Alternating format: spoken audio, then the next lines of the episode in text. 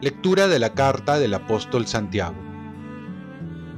¿De qué le sirve a uno, hermanos míos, decir que tiene fe si no tiene obras? ¿Es que esa fe lo podrá salvar? Supongamos que un hermano o una hermana andan sin ropa y faltos del alimento diario, y que uno de ustedes les dice, Dios los ampare, abríguense y llénense el estómago, y no les da lo necesario para el cuerpo. ¿De qué sirve? Eso pasa con la fe, si no tiene obras, por sí sola, está muerta. Alguno dirá, tú tienes fe y yo tengo obras. Enséñame tu fe sin obras, y yo por las obras te probaré mi fe. ¿Tú crees que hay un solo Dios? Muy bien, pero eso lo creen también los demonios, y los hace temblar.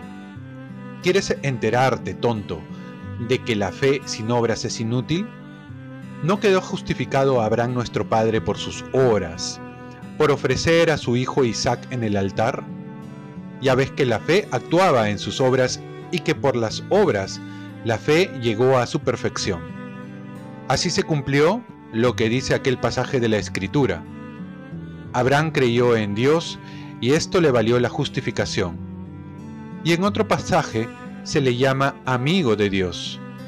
Como ven, el hombre queda justificado por las obras y no solo por la fe.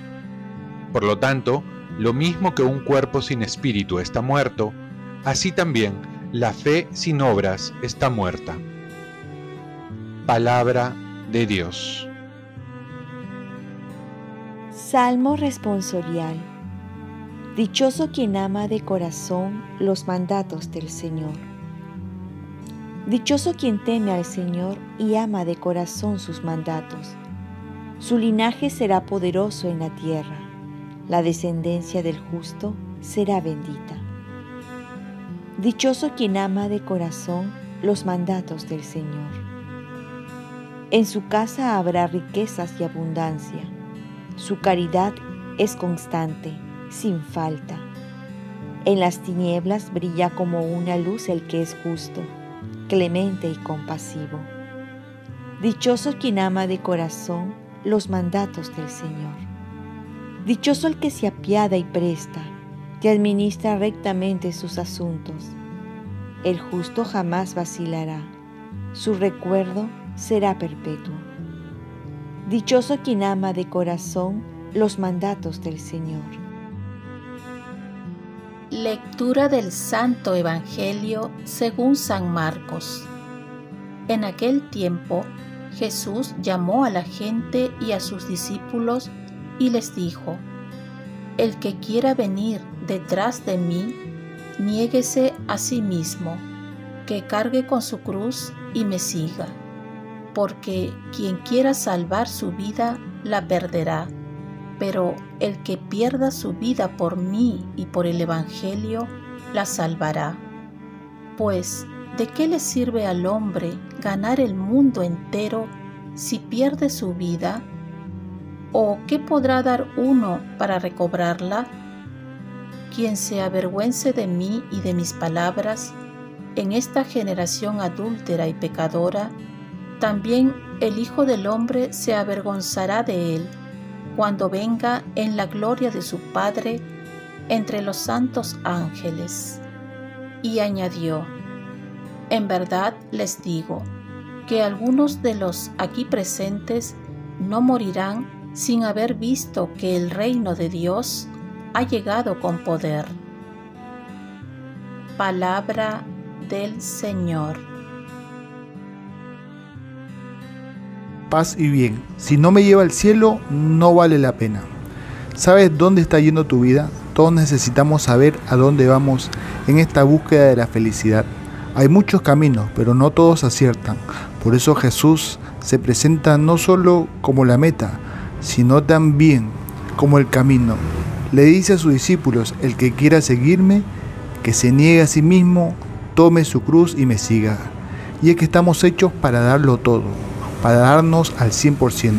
Y Jesús nos presenta la meta de ser como Él. Esa es nuestra vocación, amar como Jesús amó. Es decir, nuestra vida no consiste tanto en cumplir los mandamientos, en hacer buenas obras de caridad, en no hacer mal a nadie, sino en seguir a Jesús, en amar como Él amó.